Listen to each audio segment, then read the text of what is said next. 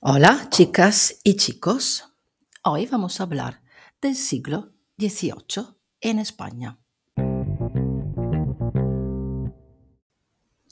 Durante este siglo, España dio el primer paso hacia la modernización. No tuvo el gran vigor revolucionario de Francia, pero sí empezaron a difundirse nuevos ideales ilustrados, por lo que este siglo se conoce como el siglo de las luces. Fue impulsado un nuevo modelo económico de mayor liberalismo y eh, se valorizaron sectores más productivos en las zonas del norte de España, como en el País Vasco y Cataluña.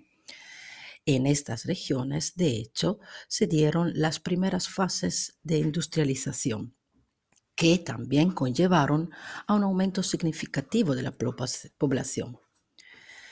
También se eh, dio que algunas em, mm, categorías profesionales como la burguesía mercantil, pero también artesanos y campesinos, empezaron a obtener un cierto peso social.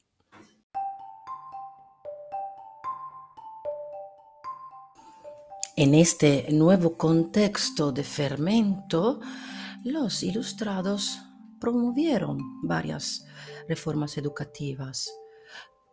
Por ejemplo, por primera vez se ofreció una enseñanza laica y se crearon mm, sociedades, em, culturales para divulgar los conocimientos científicos, técnicos, mejorar, progresar en la agricultura, en el comercio y en las artes.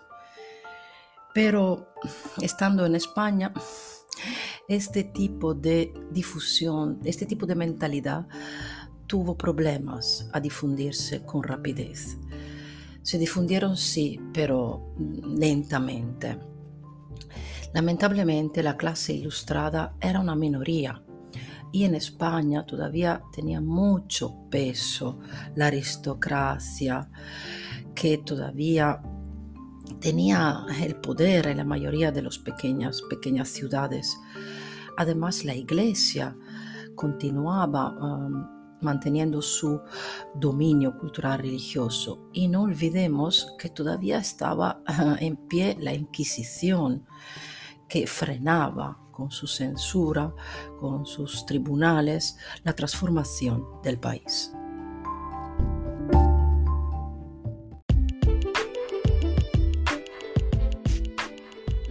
Y desde el punto de vista ah, monárquico, ¿qué está pasando en España? Pues la monarquía tiene una época difícil Muere el rey Carlos II en 1700, pero no tiene ninguna descendencia.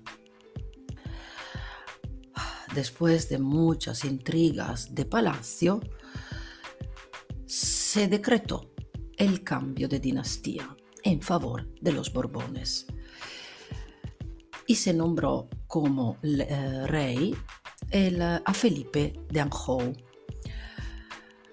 pero eh, los Habsburgo no estaban claramente de acuerdo. Esto conllevó eh, al estallar de una guerra de sucesión que duró 12 años.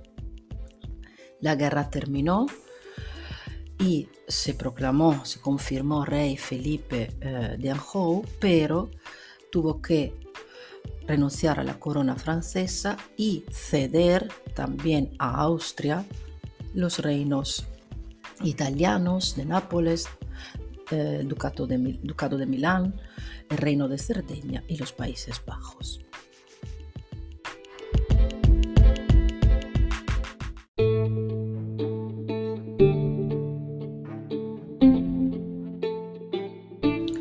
¿Qué tipo de reinado la nueva dinastía, los Borbones, desarrollaron? Bueno, eh, seguramente fueron ilustrados, por un lado, pero no olvidemos que siempre se tratan de reyes. introdujeron seguramente, seguro en España, una mentalidad racionalista y un desarrollo cultural que intentaba acercarse a las otras potencias europeas. Pero tenían una, situación bastante contradictoria, o sea, por un lado buscaban el bien del pueblo, eh, interpretando sus necesidades, pero no consultando el pueblo. Por lo tanto, ellos instauraron lo que se llama el despotismo ilustrado. Hubo un gran desarrollo cultural y científico. Eh, se realizaron prestigiosas instituciones laicas todavía hoy en día presentes. La Biblioteca Nacional, la Real Academia Española, la Real Academia de Historia, el Museo del Prado y el Jardín Botánico. El monarca que más uh, impulsó ese desarrollo fue Carlos III, que reorganizó la economía del Estado y uh, desarrolló una serie de reformas en varios ámbitos, político, económico y administrativo. Entonces eh, eh, se siguió sí, a mm, usar digamos, la razón, a, ser guiados por la razón en estas decisiones, pero nunca la monarquía dejó de gobernar de forma absolutista. Y esto conllevó a la centralización del poder político, tanto en la península como en las colonias americanas.